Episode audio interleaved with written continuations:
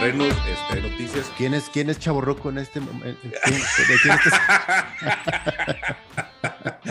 Güey, lo único malo es que Comic Con, Comic Con se nos está muriendo, pero ahorita vamos a platicar de eso en este nuevo episodio. ¿Cómo estamos, camarada Leo? Camarada Richo, muy bien. Sí, vamos a hablar de, de, pues yo creo que sí, de lo desangelado que está la Comic Con en este momento, uh -huh. este, de algunos estrenos de televisión, este, algunos... Castings algunos casting interesantes, algunos casting. proyectos que se anunciaron uh -huh. también de manera muy interesante, un par de uh -huh. trailers que hemos visto que se ven con potencial en la, en la Comic Con. Este, y rumores, y pues, rumores, y rumores, rumores, rumores, por todos lados. Y pues bueno, este es el episodio del el episodio este, de, ¿cómo se llama? De República Geek de esta semana. Y la próxima semana yo creo que ya hacemos una, un, una recapitulación ya con calma, porque en este momento está pasando la Comic Con. Sí, entonces hay muchas cosas. Grabando. Entonces hay muchas cosas que tenemos que ver, cómo pasan, cómo se entregan y todo el rollo, porque sí es, también es mucha información, o sea, cada, cada hora está saliendo, o sea, entrevistas nuevas, pláticas nuevas, esto, y hasta ahorita se siente desangelado todo, pero bueno, vamos a ver cómo cierra a ver qué pasa con Comic Con. Y pues por mientras, bienvenidos todos, camaradas todos. Este es el nuevo episodio de República Geek. Y arrancamos con noticias. Este, ¿Quieres que empiece? Sí, adelante, adelante, venga. Antes, antes de meterme a la, a la, onda de los castings, voy a soltar una pequeña noticia que me pareció muy buena. En una entrevista, uh -huh. Victoria Alonso, es vicepresidenta de, de Marvel Studios, anunció que están trabajando en la creación de un pequeño estudio de animación para Marvel Studios. Esto en vista de que ahí viene el estreno de What If y dicen que traen varios proyectos de animación, entonces que están considerando y están trabajando en, en crear este pequeño estudio para futuros proyectos, lo cual le va a dar a, Marvel pues un brazo fuerte para poder desarrollar, sobre todo para Disney Plus. Yo creo que se van a concentrar en el área de streaming más ah, que claro, más claro, que claro. esperar que vamos a ver el nuevo Spider-Man Into the Spider-Verse versión Marvel. Yo creo que aquí el asunto es tener series animadas para niños, a lo mejor mm, el spin-off o lo que se continúe de What If y algunos otros proyectos que podrían funcionar. Pero qué bien, ¿no? Sí, no, se tardaron. O sea, yo, uh -huh. yo hubiera puesto en marcha ese proyecto el, cuando, el fin de semana que se estrenó Spider-Man y Spider-Verse. La verdad, sí, honestamente. O sea, eh, eh, siento que de repente no tanto Marvel, yo creo que es un tema más bien de, porque Marvel ha estado sacando animaciones y ha estado contratando estudios para sacar una cantidad exorbitante de animaciones, que uh -huh. para muchos camaradas que no sepan, dentro de Disney Plus ahorita se pueden meter y hay cortitos de Ant-Man, hay uh -huh. cortos de Guardians of the Galaxy, hay, hay una serie de Avengers que está bastante divertida, hay una serie de, eh, de New Avengers y hay una serie de este, el futuro, no me acuerdo cómo se llama la del futuro, de que son, o sea, de que The Future Heroes o The Future Avengers o algo así, que es donde uh -huh. sale Miss Marvel, sale este, América Chávez, sale... Marvel Rising. Mar Marvel Rising, exacto, Marvel uh -huh. Rising se llama, gracias.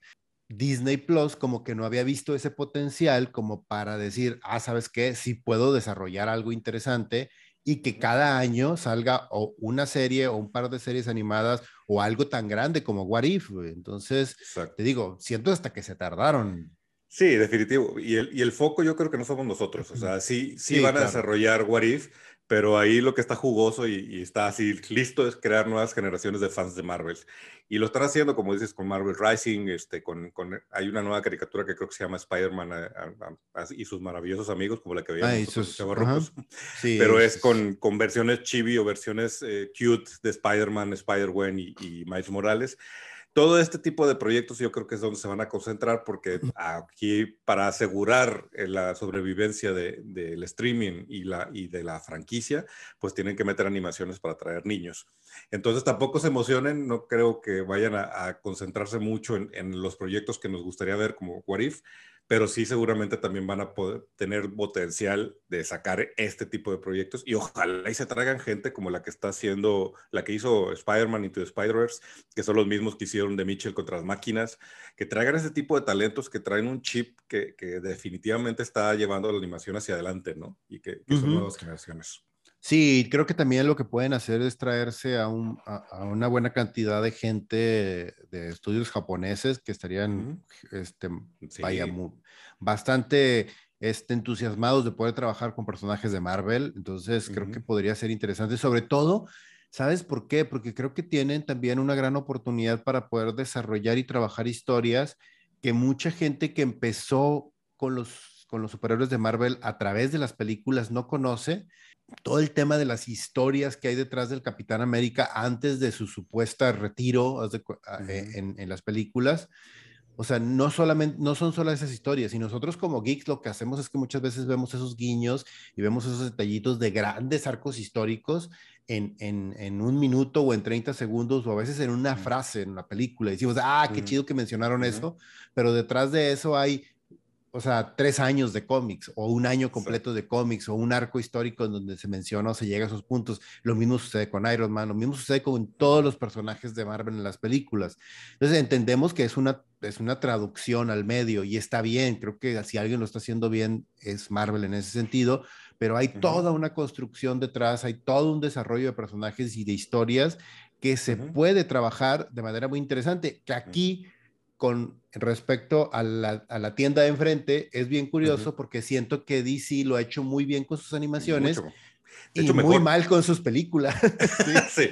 sí, sí, sí, De hecho, DC ha hecho grandes animaciones y creo que ellos sí le llevan pues un buen camino recorrido a Marvel en, cómo adaptar y cómo apropiarse del medio animado. La mayoría de los proyectos de, de DC animados han sido exitosos y buenas, buenas adaptaciones en realidad. Marvel sí nos ha dejado mucho que desear en, el, en el, área animada, ¿no? De hecho, DC se aventó una serie de, lo que le llamaban DC Showcase, que eran pequeños cortometrajes donde hablaban de personajes que a lo mejor no pensaban meter en un largometraje o en una serie. Ah, claro, sí, ahí aparecían personajes hasta de vértigo y de personajes así súper bizarros y todo el rollo. Ahí, de hecho, ahí es donde está el corto de Dead los mejores, exacto, el corto de Dead y los mejores personajes de DC Showcase son precisamente los raros. Había uno de, un corto de Spectre, buenísimo, güey, también. Entonces, como que donde tenían más chance de experimentar, hacían cosas bien, bien interesantes en DC Showcase. Marvel podría seguir el mismo modelo y agarrar todos esos personajes con los que no hay un plan aún y hacer pequeños cortometrajes como para testear y ver si la gente los acepta. Pero bueno, también dentro de la misma entrevista, para completar ahí la nota, este, la vicepresidenta también dijo que esperemos que Miss Marvel y Hawkeye tengan fecha de estreno en este año, que es una cosa que está, estaba como en duda, no sabíamos, porque no, hasta ahorita no se ha anunciado fecha de estreno, no hemos visto ni siquiera trailers, no, se acabó, se acabó Loki y como que Marvel se quedó en silencio, ya no dijo, ah, en una semana sale esto, o ah, vamos a, sustituir, Loki por esto, no, nada, o sea. Y ahorita estamos esperando nada más What If y no sabemos exactamente qué es lo que sigue después de, de What If, es, al menos en el mundo del streaming, porque en películas sabemos que va a ser un buen año. Y bueno, pues nos termina confirmando que estas dos series se estrenan en este año, que lo que pues, ya habíamos dicho, 2021 está siendo el, el, año de Marvel y nos está dando mucho de qué hablar y nos está dando mucho que disfrutar. buenas, buenas noticias, ¿no? Habíamos mencionado, y creo que sí es cierto, o sea, hasta cierto punto resultó cierto que Black Widow iba a ser la película que iba a traer de nuevo a la gente a los cines y, que iba a levantar el tema de los blockbusters como tales. Y su primer fin de semana fue la prueba evidente, así de que todo el mundo de que, güey, no mames, el cine renació, o sea, literal renació por una película y esa película fue Black Widow. El problema surgió que, este, y esperemos que ahorita, eh, a ver si no nos este, corta YouTube por andar utilizando palabras diferentes aquí y todo, pero vino una nueva ola a través de la pandemia que estamos viviendo en este momento, que no se ha terminado, camaradas. O sea, yo, nosotros sabemos que es bien importante para muchos y que todos están tomando como que ciertas libertades. Ahorita, la verdad es que eh, no lo hagan. O sea, se los dice alguien que, ha pasado, no por personas enfermas, que ha pasado por decesos muy cercanos, este, por culpa de esta maldita cosa. Entonces, la verdad es que síganse cuidando, sigan usando máscaras, sigan, este, si tienen oportunidad de vacunarse, vacúnense a la primera con la que les toque, con lo que sea, por favor. Este, y pues esta tercera ola que surgió, pues sí repercutió directamente en las taquillas y en la gente yendo a los cines y todo, y, muchas ciudades hicieron lockdowns y muchas partes en el mundo también empezaron a tomar restricciones mucho más eh, rigurosas. Entonces, e, e, se siente como si, como si la película hubiera ganado 100 puntos el primer día y el segundo día ganó 10. y no es cierto, o sea, sí hay muchos factores externos. Si bien la película no es la mejor película de Marvel, si bien la película no es perfecta ni tampoco es la mejor película del mundo para ahorita, es una película entretenida, es una película divertida y, Es una, y es una buena película, es una buena película a secas. Entonces... Pues, pueden ver nuestro review, está en nuestro canal, ahí hablamos a profundidad de lo que opinamos de, de Black Widow. Este, y tienes razón, o sea, realmente no era quizá la película más vamos, en un mundo normal hubiera sido una buena película, listo, se hubiera llenado la tequilla y ya, este, y hubiéramos seguido con, con, con, nuestro, con nuestras vidas, pero sí había una apuesta de Marvel de que esta fuera la película que regresara a las masas al cine, pero también es la película que pone la discusión más fuerte sobre cuál es el futuro del cine, sobre todo el futuro del, del, del, del, MCU, ¿no? A, a nivel de estreno, ¿no? Sí, porque según los números, también, según los números de Marvel, y eso también es importante ponerlo sobre la mesa, según los números de Marvel en este momento, un tercio de las ganancias fueron por Disney Plus Premium Access. Un tercio, güey. Si es un buen, o sea, si es un número para que, para que la gente de Disney, los ejecutivos y la gente que está planeando estrenos y todo diga, ¿sabes qué? Si vale la pena. Sí, o sea, si, hay lana aquí, sí vale la pena. Pero ese es justo el punto de discusión y, la, y el sindicato de cines en Estados Unidos le echó la culpa al streaming, al Premium Access, por, por las caídas estrepitosas de, Black Widow, que es la película que más ha caído en taquilla de la historia de Marvel. y, y no está como para eso, la verdad. o sea, no, está como para que se caiga. O sea, hay películas peores, Iron Man 3, este, que, que, que tenían un potencial de que Thor 2.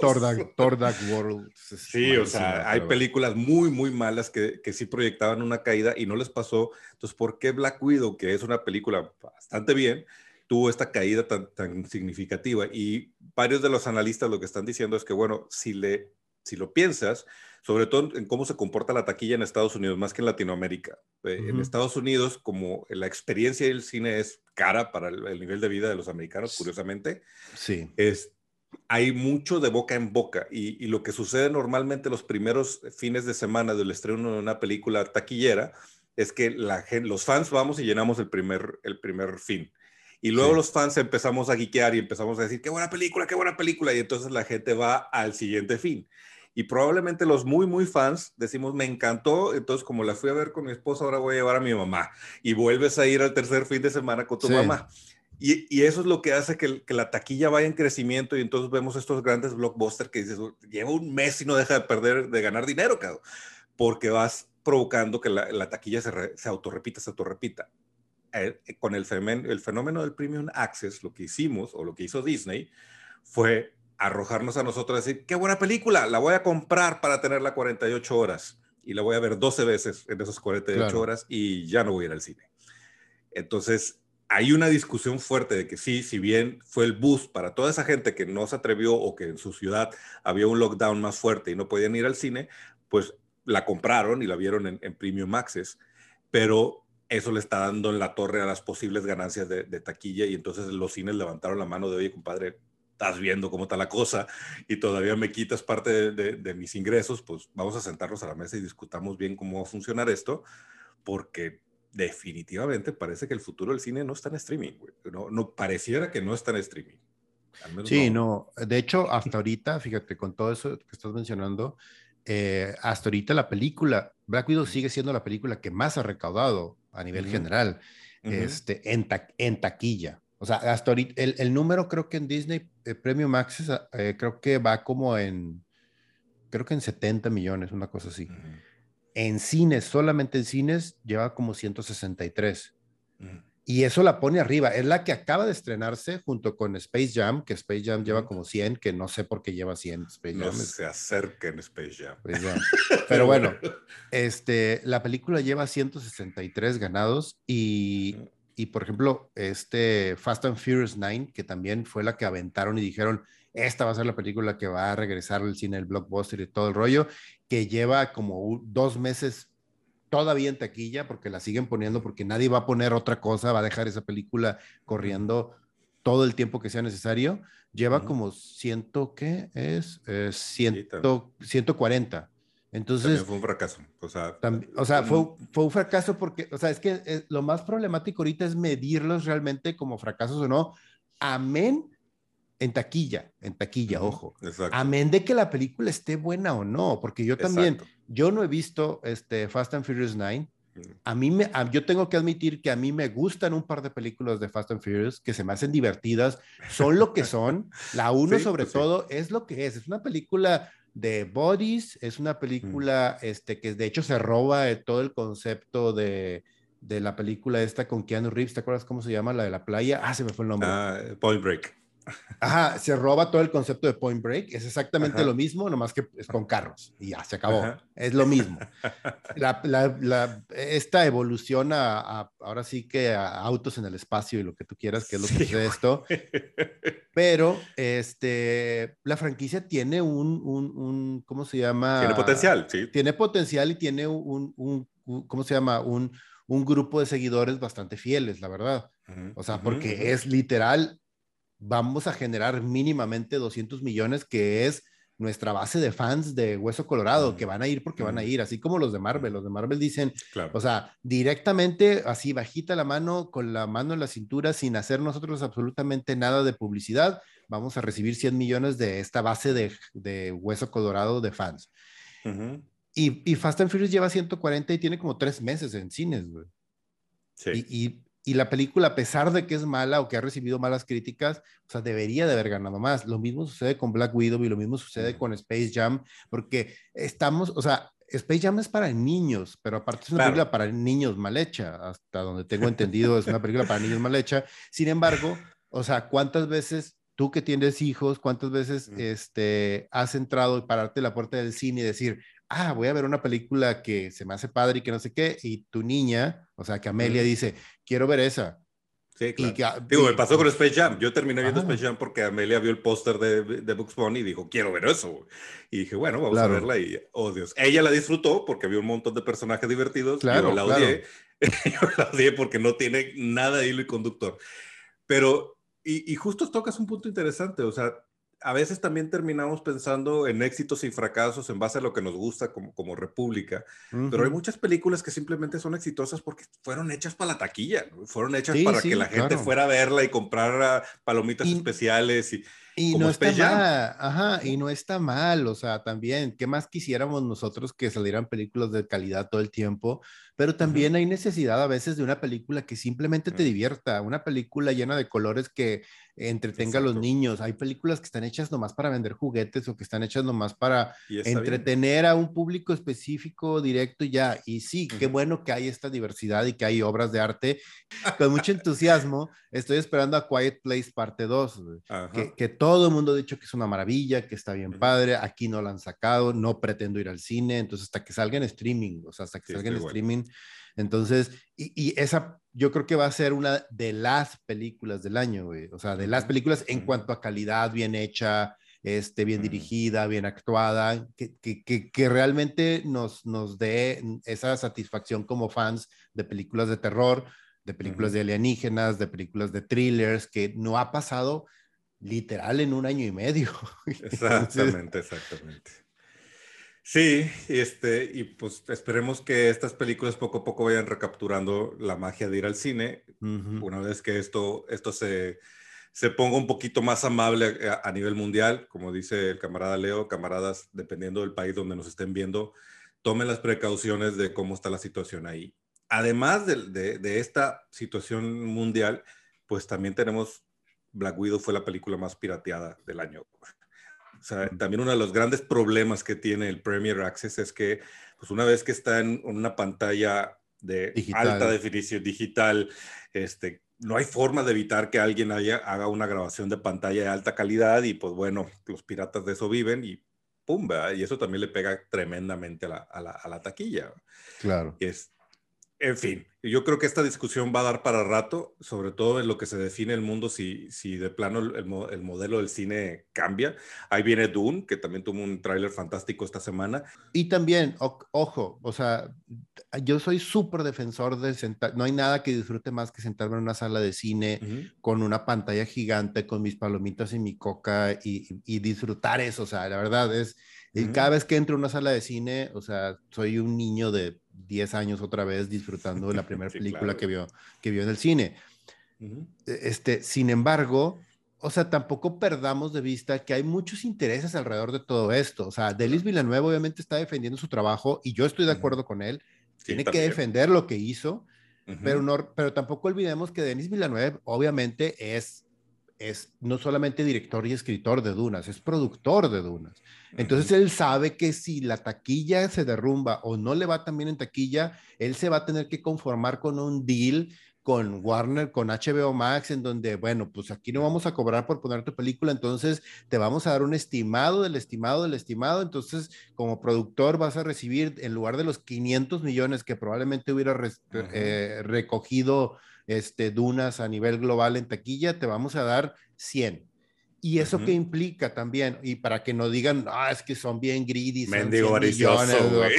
Avaricioso, ya que ya quisiera yo, cabrón. ¿Eso qué significa? Eso también significa que el siguiente proyecto de Denis Villeneuve ya no va a ser una película que se puede hacer con toda la mano, como Dunas, que costó casi 200 millones de dólares, y va a tener que hacer un proyecto mucho más chiquito, o a lo mejor ni siquiera va a poder aspirar a hacer un proyecto de la misma magnitud de Dunas o de Blade Runner 2049, porque no va a tener el dinero para hacerlo, no va a tener la oportunidad para, para producirlo. Entonces es un círculo que también hay que considerar y tener todos los factores.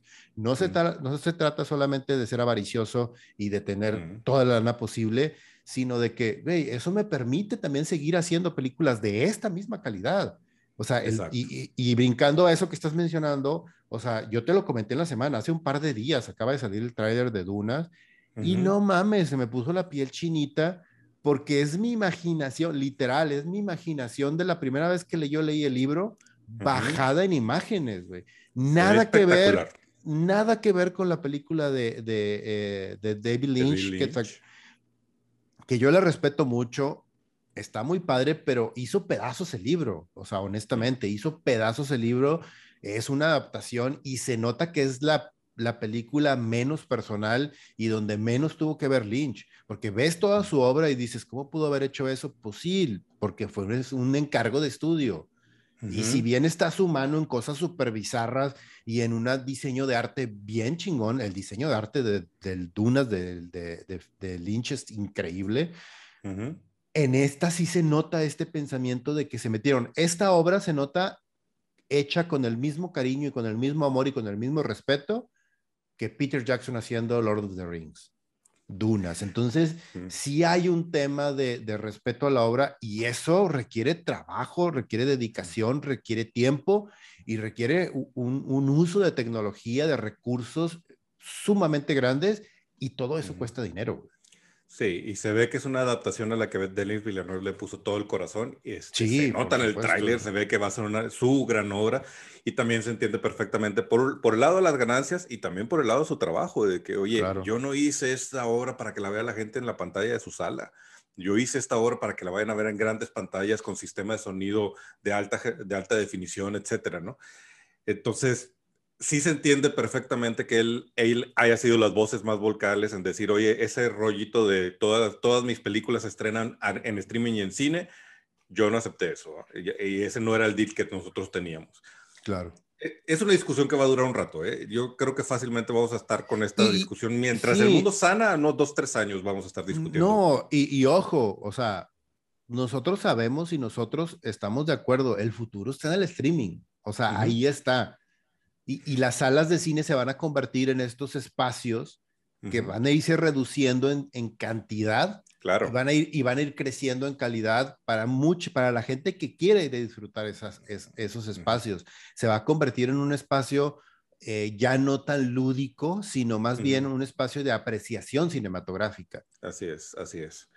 Y pues bueno, más que el futuro del cine, aquí lo que está en, juego es el modelo de estreno de las películas. Porque definitivamente el streaming va creciendo y es una realidad y nuestro mundo cada vez va a estar más inverso en el video on demand pero las salas de cine también tienen que aprender a jugar con, con esto y nosotros como espectadores también tendremos que empezar a agarrar nuestra lógica y decidir, esta sí la voy al cine, esta, estas son para verlas en streaming, esta la veo en estreno simultáneo, esta me espero un mes a que esté, esté lista en streaming ya dentro de mi, de mi paquete de, de, o mi aplicación de, de video eh, favorita, etcétera, ¿no? Interesante lo que le pasó a Black Widow, porque sí, sí, abrió la discusión por varios frentes y creo que mismo Disney, ahorita de hecho leí un artículo que lo más seguro es que, que el, el, Premier Access desaparezca, porque ellos también se, se, asustaron. E, ellos tenían dos estrenos, y eso, eso es algo que no, no, se, no se habla mucho en, en, artículos y demás, tenían dos estrenos que no fueron lo que esperaban, que fue Cruella y Mulan donde ellos calladitos, no han, no han liberado exactamente qué pasó con los Premier Access de, de Cruella y Mulan. Según los reportes de gente que está muy cerca de, del estudio, no fueron para nada agradables. Y cuando se estrenó Black Widow, que fue el kaboom y rompió récords tanto en Premier Access como en taquilla, salieron ellos a, a, festejar y luego un par de días después, ah, caray, se cayó y entonces otra vez el silencio. El estudio ahorita debe estar tomando decisiones muy serias acerca de cómo van a manejar el futuro de este tipo de estrenos. Pero bueno, vamos a, movernos y bueno, eh, para terminar con Marvel, en el terreno de los rumores, ya habíamos hablado, ya habíamos hablado de esta, eh, esta es tu, sección de Daredevil va a salir en algún lado, güey. Porque, Bienvenidos a la sección de Cox, Cox, Coxina Box. Coxina Box el, universo cinematográfico de, de Cox. Este, la novedad de, este, de esta semana fue que, y pues suena, suena así de que tiene sentido, Charlie Cox canceló una presentación en una convención que sucede justamente al mismo tiempo que están haciendo reshoots de Spider-Man y estaba pues en el mismo lugar, estaban en Nueva York y entonces coincidentemente dijo, oiga, no voy a poder ir a la convención porque tengo que filmar algo y todo, todo todo, todo la República dijo que vas a filmar. ¿Qué vas a filmar? Dime la verdad. Sí, porque yo no te he visto en ningún lado, en ninguna serie de televisión, nada, nada que sale en CSI New York. Capaz. y entonces eh, el rumor evidente fue que esto podría ser la confirmación de que Daredevil, Charlie Cox, Matt Murdock va a aparecer en Spider-Man. Es que, son, es, que son, ahorita, como todo mundo está metido rascando y buscando noticias de alguna manera de algo para el futuro, o sea, está así de que, güey, acaban también de anunciar, o bueno, no anunciar, también acaba de soltarse el rumor de que Vincent D'Onofrio, que es un gran actor, o sea, gran, gran actor, también está en pláticas porque a lo mejor regresa al universo de Marvel en las series dentro de Hawkeye. Y el tema también con eso que acabas de mencionar de Cox y de Vincent D'Onofrio es que si metes a Vincent D'Onofrio sería estúpido, o sea, o no tendría sentido no meter a Charlie Cox, güey. Sí. Sí, cada vez queda más claro que es muy probable que Disney de que rescate ese universo. Y además es un no-brainer, o sea, a la gente le, le, encantó, los dos están perfectos en su papel. Ahora, como fan de Spider-Man, güey, tú y yo, que somos muy, muy fan de Hueso Colorado, yo sí quiero ver al Rey enfrentándose a Spider-Man, güey. Hay un montón de cómics bien chidos de eso, güey. Hay un y la verdad, de cosas alrededor de eso, sí quiero ver a Vincent Donofrio frente a frente con Tom Holland, güey. O sea, sí se me hace como, como justo esa dinámica de, eh, de este tipo no tiene poderes, pero el chavito sí le tiene miedo, ¿no? o sea, sí te da esa presencia Vincent Donofrio, güey. Sí, no, pues Spider, Spider-Man in the Spider-Verse, pues es el, es el villano. Y la gente creo que nunca lo había volteado a ver así, o sea, y Kingpin en los cómics es una figura súper importante. Ojo, para los dos, tanto para Spider-Man como para Daredevil. En Daredevil, güey, o sea, es más, este Kingpin vence a Daredevil. o sea, lo desaparece, lo vence, lo borra del mapa y literal casi, casi por años lo deja en, en la calle, así literalmente de que de que Daredevil, de que Matt Murdock está perdido, perdió todo su dinero, sus amigos, se volvió alcohólico, quedó varado en la calle. O sea, es así el, el, viaje del héroe de una forma súper, o sea, oscura, la de Matt Murdock. Así es, es un gran arco histórico, además, ese.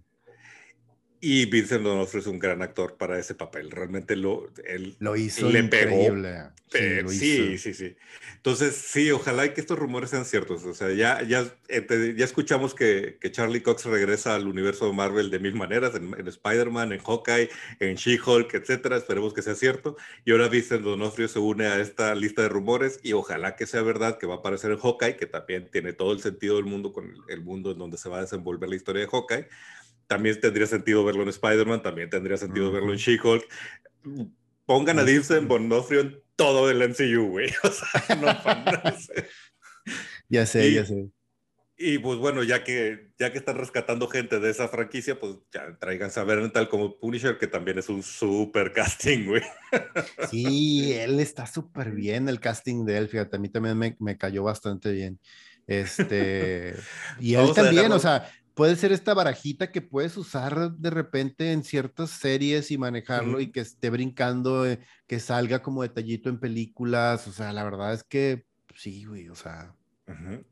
Sí, la neta es que, bueno, ahí tienen, de hecho, hay varios personajes del universo de Netflix que, que varios actores del universo de Netflix que podrían rescatar. A ver qué, a ver qué decide Kevin Feige, porque es bastante picudo el señor y del colmillo le, le, arrastra por todo Hollywood. Entonces seguramente va a tomar la mejor decisión para la, para la franquicia. Vamos a salirnos de la casa de las ideas, si te parece, vámonos a la casa de enfrente, porque Warner también tuvo sus noticias interesantes esta semana. voy, voy, a empezar por la que sí me, sí me gustó, la verdad, la que sí, sí, sí aplaudo, güey. Y, y, más que ser una noticia de Warner, al parecer es de la productora que encabeza Michael B. Jordan, que acaba de cerrar el, el deal y se sentó a la mesa con Warner para hacer una adaptación de Val Sot, o sea, el Superman eh, afroamericano, este, para HBO Max. Desde hace rato está el rumor de que J.A. Abrams va a hacer una película en donde Superman va a cambiar de color de piel. Este, si es una película de Clark Kent con, siendo afroamericano, a mí se me hace una estupidez, la verdad. O sea, son de esas cosas forzadas por, por meterle inclusión, sobre todo si tienes personajes este, de, esa, de ese color de piel listos para ser adaptados, se me hace una necedad de, estudio, ¿no? y, seguir sin entender cómo funciona este asunto de la inclusión que Michael B. Jordan, que es un gran actor y que también es un gran productor de, Hollywood, decida meter su cuchara y decir, ok, sí voy a hacer, porque además el rumor fuerte es que Michael B. Jordan iba a ser Clark Kent. Y él diga, no, ok, sí le entro, pero quiero ser Balsot. O sea, quiero agarrar ese personaje que ya existe en el canon, que la gente ya aplaude, que ya la gente le, le gusta y lo quiere, y lo voy a adaptar a lo mejor no para cine, pero sí para una serie de streaming o una película de streaming, que se me hace una mucha mejor, una muy, muy mejor decisión que, meterte con el cano de, de, Clark Kent. Claro, claro, por supuesto. Y además creo que también tiene mucho más sentido y para ellos, o sea, incluso creo que para, para el propio Michael B. Jordan, o sea, tiene mucho más sentido decir, voy a entrar en este mundo, pero voy a entrar, o sea, como se debe, o sea, con un personaje que de origen, que represente, que sea una bandera realmente para todo el tema cultural afroamericano, creo que, que, es lo más importante, en lugar de nomás hacer el swipe por hacer el swipe y se acabó, o sea. Y creo que Michael B. Jordan tiene la, la sensibilidad productora para darse cuenta que ese es el, ese es el truco, porque él ya lo hizo con Creed. O sea, con, la película Creed, que fue un trancazo, fue agarrar al hijo de Apolo, en lugar de meterse con Sylvester Stallone o con Rocky, ¿no? Y dice, bueno, ahora vamos a hacer un Rocky afroamericano, ¿no? Ajá, hacer el ah, remake de Rocky. Eh, sí igualito, pero siendo él afroamericano, pues no tiene sentido. Pero la, la verdad a mí la de Creed a mí me gustó mucho. La uno se me hizo y que y que Balboa sea el entrenador y que sea esta de o sea, y además conociendo toda la historia de, de Creed con Balboa y luego que viene su hijo y que Balboa sea el que lo entrena. No, está genial, güey. A mí me encantó. Está muy, muy bien levantado ese proyecto y, y además se siente canon, o sea, dices, esto tiene sentido con la película que ya me gusta y que y ya admiro, ¿no? Creo que lo, Michael B. Jordan vio eso y dijo, a ver, si me voy a meter en este universo va a ser así. Además, él es, uno de los grandes villanos del MCU, como Killmonger en Black Panther, y también lo vio. Es el éxito cultural de Black Panther que respeta la fuente y respeta la razón de existir del personaje. Y ahí sí, todo el Black Power, porque ahí sí es una celebración de, de, de esta comunidad de Estados Unidos. Creo que lo mismo va a tratar de hacer con el DCEU a través de este multiuniverso donde Superman es, es afroamericano. Que esto se une con los rumores que hemos estado escuchando de que todo parece indicar que Warner ya logró un deal con Henry Cavill para que regrese como Superman, porque lo que queda claro es que este proyecto de, de Michael B. Jordan no tiene nada que ver con lo, con lo que está trabajando J.A. Abrams. Sí, aquí la única bronca es que por favor hágale una película decente, o sea, no mames. O sea, la única, honestamente, yo sé que tú eres fan de Aquaman, pero la verdad es que la única Soy fan de Momoa más bien, pero ok. Sí, exacto. La única película decente en todo el universo de DC es Wonder Woman, la 1. La 1. uno. sí, es la única película decente. Todas las demás, o sea, es un desperdicio de un gran actor como este, como Cavill, de un gran actor, de un actor y de un Batman que daba un potencial muy grande como Affleck. Retráctate antes de que nos la rayen, güey. También el Snyder Cut. Eso es parte de. Pues es que el Snyder Cut, ah, híjole, no sé. Bueno, o sea, está, sí está padre. está dentro de lo bueno. Pero bueno, de eh. alguna forma no es el DCU, sino como una versión alterna. Pero ok, pues sí, te, te, lo compro de las películas oficiales que se estrenaron en el cine, la mejor es Wonder Woman. Sí. no es que la única. O sea, Batman v Superman, perdón, pero no, no, la neta no. Es, de lo Man, peor, of Steel, Man of Steel me gusta en varios sentidos, pero tiene muchos detalles que no me dejaron disfrutarla del todo. A mí me perdieron por completo con la escena de muerte de Jonathan Kent. O sea, yo viendo la película llegué a esa escena y dije, ay, no mames, o sea, de que, güey, ya, o sea, no, o sea, es ridículo, es ridículo así, no hay otra palabra, ridículo. Aquaman es divertida, pero no. Shazam es una muy buena película del DCU. Shazam es buena, sí, Shazam está divertida, esa sí te la compro, Shazam está divertida y creo que sí, tiene potencial ahí para trabajar. Pero lo que sí tienen ahí en, en ese DCU, mientras no sé qué diablos está discutiendo Warner, es un gran Superman. Porque al igual que Hugh Jackman, que pudo, eh, hizo X-Men Origins y todos le dijimos, ok, haz de cuenta que no la vi, tú sigues siendo mi Wolverine, güey. con, con Man of Steel pasó lo mismo y con, con Batman v Superman y con la Liga de la Justicia de Josh Whedon, güey. Tú ves a Cavill y dices tú, hijo, esto no es el Superman que quiero, pero Henry Cavill es perfecto, güey, no lo toquen, cabrón. Entonces, yo no sé qué diablos están esperando, güey. Ah, denle un guion decente a Henry Cavill, por favor, güey. Ya se lo dieron, ya se lo dieron, se llama The Witcher. Además, me encantaría ver a Michael B. Jordan al lado, al lado de Henry Cavill, güey.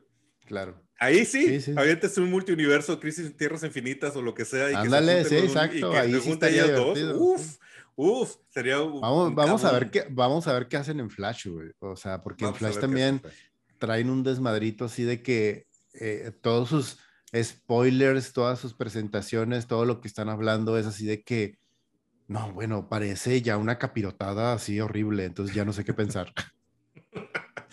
Güey, y hablando de eso, también el otro ¿De capirotadas? De capirotadas, güey. Y de inclusiones extrañas, güey. Eh, esta semana, primero nos anunciaron que ya DC estaba a punto de decidir quién era Bárbara Gordon, ¿no? Ya saltaron ahí las, las, actrices posibles y ya justo la misma semana, un, día después, dijeron, ya, decidido, Leslie Grace es Batgirl. ¿Qué tiene Hollywood en contra de las pelirrojas, güey?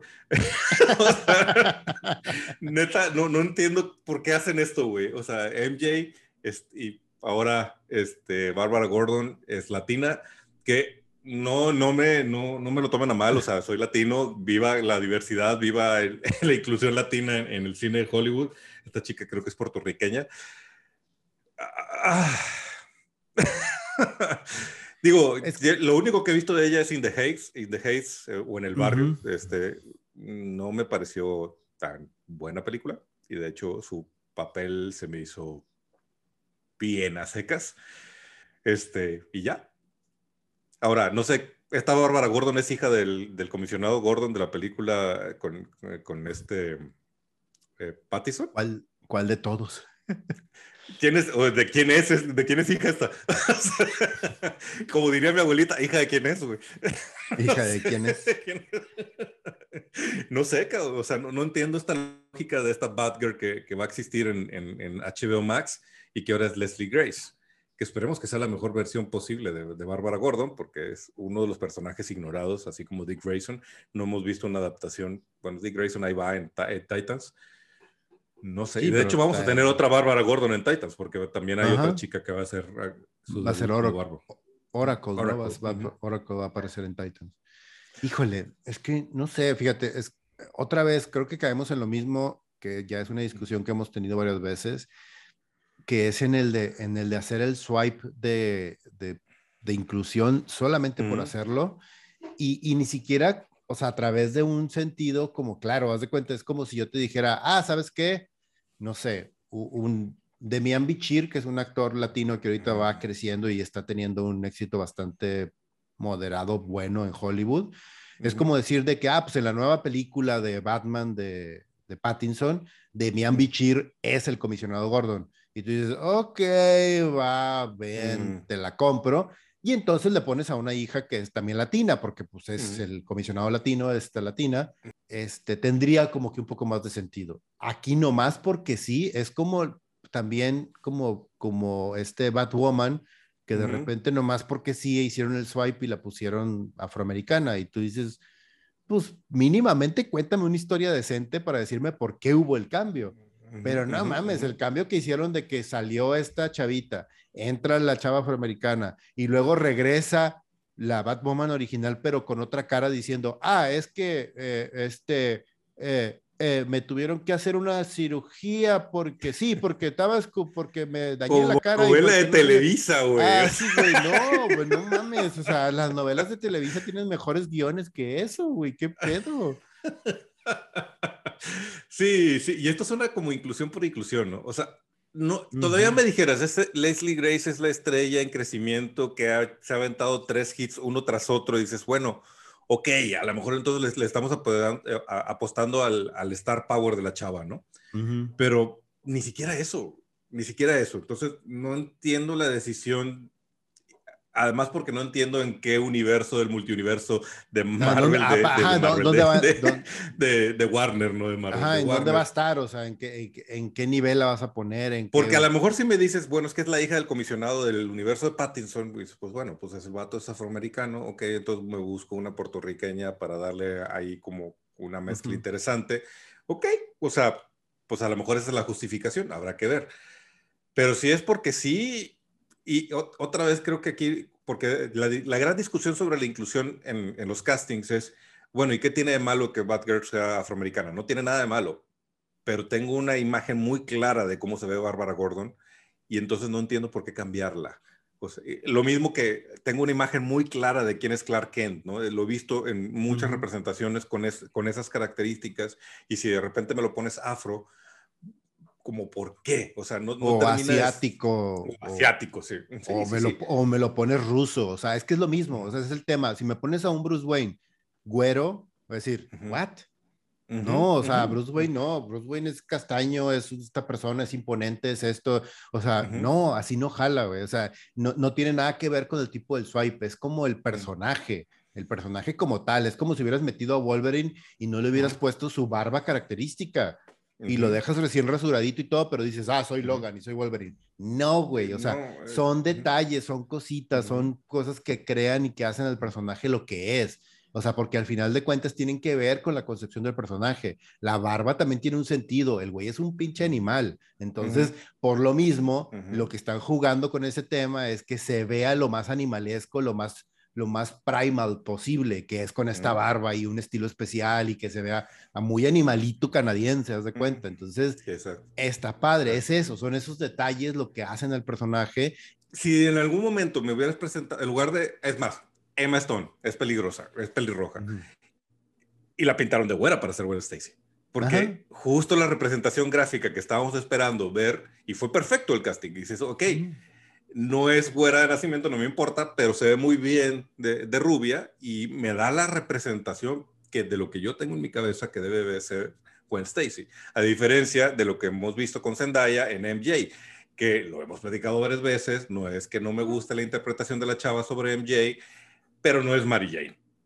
Sí, es que ese es el problema, o sea, también creo que, eh, eh, y eso es un, creo que es un pequeño error ahí a través del, del core del personaje de Mary Jane dentro del universo actual del MCU, es que si bien es esta niña cocky, es esta niña que es este, súper segura de sí misma y que va creciendo y se va desarrollando, eh, le falta algo, le falta como esa especie de vulnerabilidad que tiene con Peter, que es su amigo de toda la vida y no es su amigo de la escuela, es su vecino. Y entonces como al ser su vecino, conoce ciertas cosas de esa problemática que hay de origen en su casa y que la hace cuando sale de esa puerta convertirse en, esta mujer cocky que no se va a dejar doblegar con nadie. ¿Por qué? Porque tiene un padre que es golpeador, que es alcohólico, tiene una familia rota, entonces ella no puede verse ni, ni por un segundo este, débil afuera o no va a dejar que nadie la, toque ni que haga ni que pase nada. Entonces ella siempre tiene el control y siempre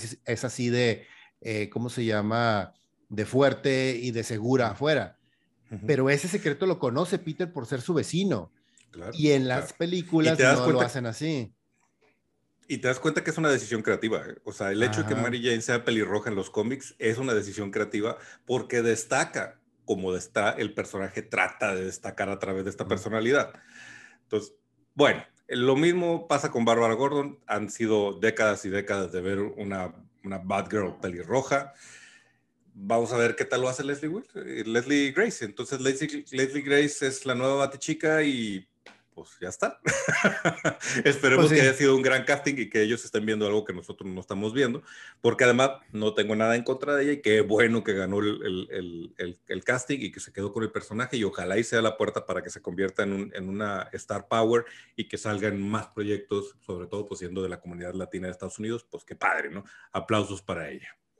Sí, este, yo, la, si quieres, para cerrar, me gustaría hablar pues, de, de, dos cositas nomás. Ah, salió un tráiler que me interesó y que se me hizo divertido e interesante en, la Comic Con, de hecho, de, los, de las cositas que acaban de soltar los primeros días, que es el tráiler de, eh, de Blade Runner Black Lotus. No sé si lo viste. Está interesante, fíjate, es, es, como una pequeña microhistoria o una historia lateral al mundo de Blade Runner en donde todo está contado desde el punto de vista de un replicante, güey. Entonces, un replicante que perdió la memoria. Es como una historia muy estereotípica de alguien que aparece, quién soy, dónde estoy. De repente se ve que tiene poderes, o sea, o sea, como que pelea súper chido y todo el rollo. Y digo, oh, ¿cómo me pude defender? Y la madre. Y es ella autodescubriéndose en este proceso, pero resulta que es una replicante, entonces trae atrás de ella persiguiendo a varios Blaze Runners.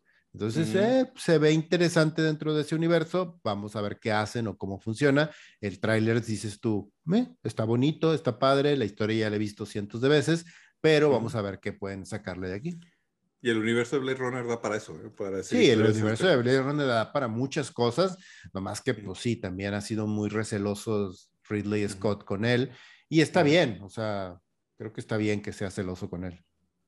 Pensé que ibas a hablar del 42 aniversario de Burbujas, güey. Ah, eso es lo que iba.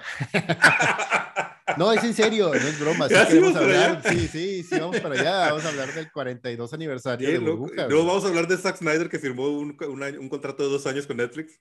No, eso no importa, güey. No, no vamos a hablar del nuevo tráiler de Walking Dead que salió en Comic Con. No, tampoco. Walking Dead ya murió hace varios años, güey. Nada, eso vale madre, güey. burbujas, cabrón. Burbujas. 42 años de burbujas. A ver, ¿quién puede decir eso? Eh? A ver, wow, ¿quién? cabrón, no manches, güey. Mm. Ahí es donde me doy cuenta de lo chavito que estaba cuando veía burbujas y el impacto que tuvo en mí, cabrón, porque no me recuerdo tan niño, güey. Y sí estaba ya sé, güey. Ya estaba bien chiquito. Yo también, cuando dije 42 años, ¡ah, la madre! Saco, yo, madre, güey. Pues. Tengo.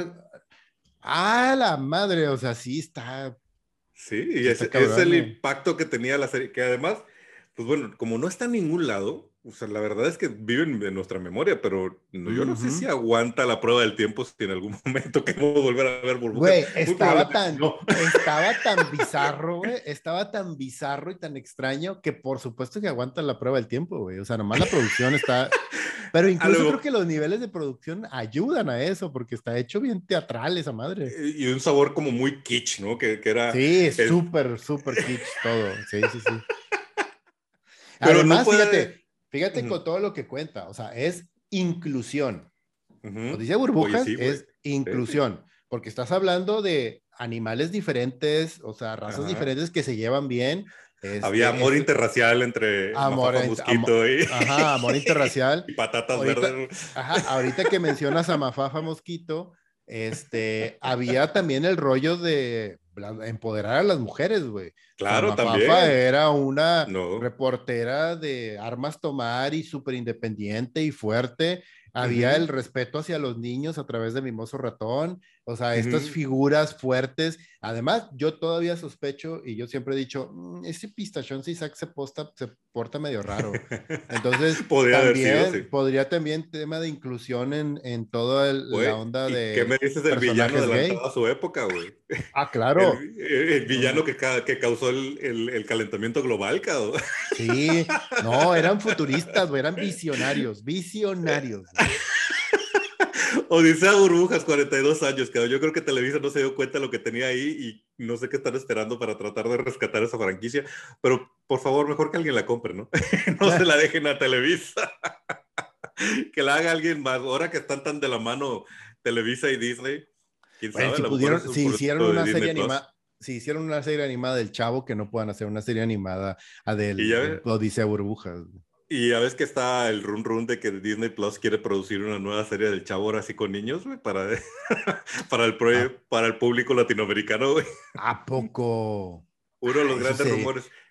Eso sería bien bizarro porque, ojo, una de las cosas que funciona con el Chavo es que es una cosa súper triste, mm, súper oscura, o sea, son mensajes súper dark. Estás hablando de un niño que vive en la calle, güey y que todo mundo trata de la chingada. Sí, sí, sí. Funciona porque son adultos y porque es un humor súper blanco y, y, no había este tema tan woke ahorita presente que ahí tengo mis opiniones yo encontradas con ese tema, pero bueno, este... está curioso que no hayan cancelado al chavo, ¿verdad? Que, no, que no haya salido en internet así, cancela, si cancelaron a Pepe Le Pú y, y a Speedy González, se me hace raro que nadie haya salido a cancelar al chavo del 8, güey. Exacto. pero, bueno, Disney Plus, ahí está. Eh, adapta burbujas, o dice burbujas en, en una nueva una nueva versión para las nuevas generaciones. 42 años de burbujas cada. Entonces, somos chaburrucos, güey, aunque no lo queramos aceptar. Y más que chaburrucos, güey, ya creo que estamos brincando más al rucos que al chavos, güey. Dejamos de ser chavos hace rato para nomás ser rucos, güey. Ya, ya. somos rucochavos, güey, ya no somos chaburrucos, güey. Mm, interesante, interesante. Bueno, cabrón, yo creo que con esto hacemos el cierre de nuestro episodio. Gracias a los camaradas que se quedaron hasta el final. Les recordamos que nos pueden seguir en nuestras redes sociales, Facebook e Instagram. También si nos estás viendo en YouTube, este, suscríbete a este canal y pícale a la campanita para que te avise cada vez que hay un nuevo episodio. Y si nos estás escuchando a través de podcast, suscríbete a esta lista en donde sea que nos estés escuchando, sea Spotify, sea Apple Podcast o lo que más te guste para escuchar esto. Camarada Leo. Camarada Richo. Camaradas todos, nos vemos en el próximo episodio de República.